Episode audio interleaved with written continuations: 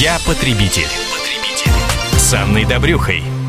Осенью, как известно, начинается не только учебный, но и деловой сезон. Появляются новые возможности для трудоустройства, открываются новые проекты. Что важно знать, устраиваясь на работу, чтобы впоследствии не оказаться бесправным и иметь возможность отстоять свои права и интересы.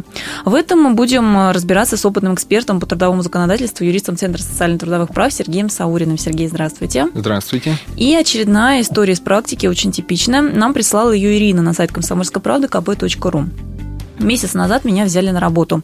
Испытательный срок будет 3 месяца. Я слышала, что первый отпуск можно взять через 6 месяцев работы на новом месте. Подскажите, будут ли входить 3 месяца работы на испытание в этот срок? Но сразу отмечу, что люди часто жалуются во время испытательного срока, они, собственно, на птичьих правах, поэтому, скорее всего, вот все это отработанное время не включается в стаж для расчета отпуска. Это все законно, нет?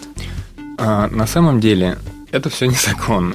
Дело в том, что существует в Трудовом кодексе статья 70, в соответствии с которой э, возможно установить испытания для работников, но работники, которые приняты на работу с испытательным сроком, пользуются всеми теми же правами и гарантиями, что и остальные работники, работающие у данного работодателя. На них точно так же распространяется как Трудовой кодекс, так и другие локальные и федеральные нормативные правовые акты.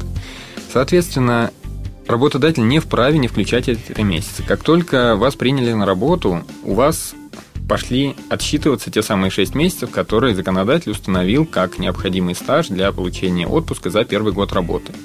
Если работодатель по каким-то причинам не включает эти три месяца, то вы можете обратиться в Государственную инспекцию труда и потребовать, чтобы Государственная инспекция труда выдала работодателю соответствующее предписание о предоставлении вам ежегодного оплачиваемого отпуска. Э, к сожалению, работодатели довольно часто злоупотребляют э, тем, что работники не всегда знают о своих правах. Поэтому э, работникам может назначаться меньшая заработная плата, с работниками могут не оформляться трудовые отношения, либо иным образом могут нарушаться их права. Вот а самое важное, что нужно помнить – как только вас приняли на работу, независимо от того, есть испытательный срок или нет испытательного срока, вы являетесь работником. И как на работника на вас распространяется трудовое законодательство Российской Федерации. Соответственно, работодатель обязан относиться к вам точно так же, как к другим вашим коллегам, которые работают уже без испытательного срока. Соответственно, и отпуск, и заработная плата, и оформление трудовых отношений, предоставление всех необходимых документов, связанных с работой, все это для вас должно происходить в той же самой мере, что и для всех остальных работников данного работодателя. Сергей, ну вот понятно, что в том числе больничный лист должны а, а, в данном случае выдавать, оформлять и оплачивать. А какую роль играет пребывание на больничном вот, а, в плане продолжительности испытательного срока? А, в том случае, если человек, для которого установлен испытательный срок, э, болеет или иным образом находится по каким-то другим причинам вне работы, например, у него что-нибудь случилось в семье, ему предоставили отпуск без сохранения заработной платы, он уехал и не работает.